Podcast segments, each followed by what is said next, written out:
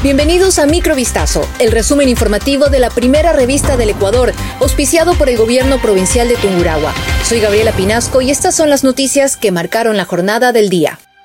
La vicepresidenta de la República, Verónica Abad, se refirió nuevamente al distanciamiento que tiene con el presidente Daniel Noboa, también a la misión que deberá cumplir en Israel para no ser destituida del cargo y al revés que el gobierno pudiera sufrir por el pacto con el correísmo. En torno al acuerdo alcanzado por el oficialismo con el movimiento correísta Revolución Ciudadana y el Partido Social Cristiano para conformar la mesa directiva de la Asamblea Nacional, Abad señaló que en campaña electoral se hizo una propuesta distinta al pueblo ecuatoriano pero que sin embargo el correísmo vuelve a tener espacios. Asimismo, cuestionó que las mesas más importantes del legislativo, como la de justicia y fiscalización, estén en manos del correísmo y que no se sepa con claridad el objetivo de este pacto político. Abad recordó que aquella fuerza política desencadenó que el gobierno de Guillermo Lazo terminara antes de que culmine su periodo debido a la aplicación de la muerte cruzada, por lo que advirtió a Daniel Novoa que pueda ocurrir algo similar en alusión a un posible derrocamiento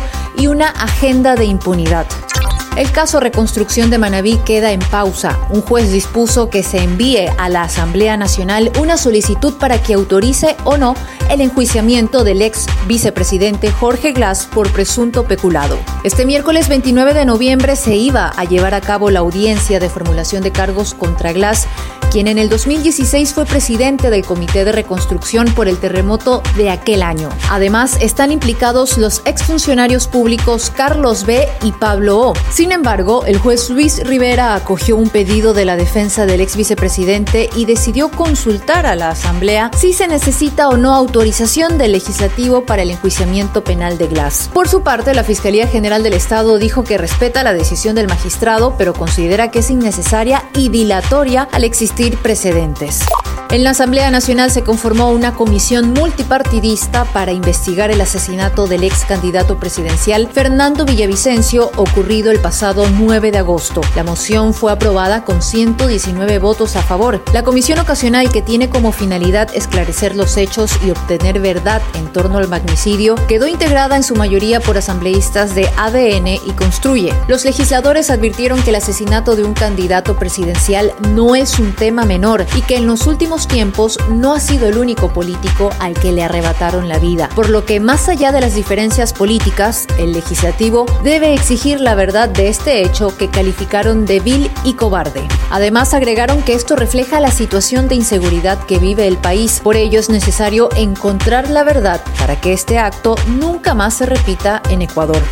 La Corte Interamericana de Derechos Humanos condenó este miércoles al Estado de Ecuador por la desaparición forzada de Freddy Núñez Naranjo, ocurrida en 2001, y la posterior falta de investigación para dar con su paradero. En la sentencia notificada este miércoles, la Corte encontró a Ecuador responsable por la desaparición forzada de Freddy Núñez Naranjo, así como por la violación de los derechos a las garantías judiciales y a la protección judicial de este y de sus familiares por la falta de búsqueda inmediata, investigación y sanción de los responsables. Los jueces también acreditaron una serie de violaciones a la Convención Interamericana sobre Desaparición Forzada de Personas y al derecho a la verdad. Los hechos ocurrieron el 15 de julio de 2001, cuando Freddy Núñez Naranjo fue detenido y trasladado al destacamento policial del Cantón Quero en la provincia de Tungurahua debido a su participación en una riña con otra persona.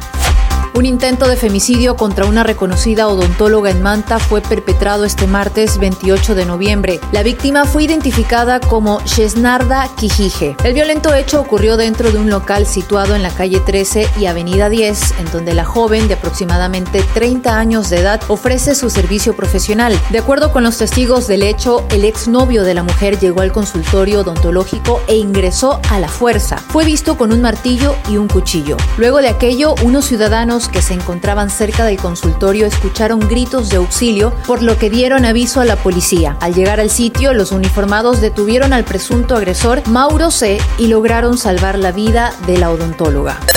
Microvistazo fue auspiciado por el gobierno provincial de Tungurahua. Volvemos mañana con más. Sigan pendientes a vistazo.com y a nuestras redes sociales.